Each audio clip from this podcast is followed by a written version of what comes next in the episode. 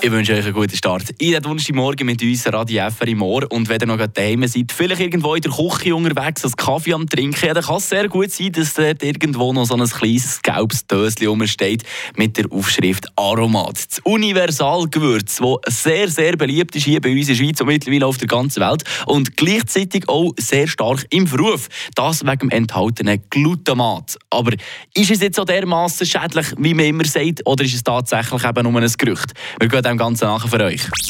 Eine Portion Wissen für einen starken Tag. Schlauere Tag mit Radio FR. Als erstes vielleicht, was ist das Glutamat eigentlich? Die meisten von euch kennen Glutamat einfach als Geschmacksverstärker im Aromat.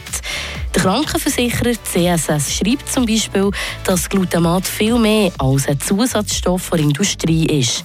Er sei unverzichtbar für unser Leben. Glutamat, die Salz von den Glutaminsäuren sind nicht essentielle Aminosäuren und so Bausteine von den Proteinen.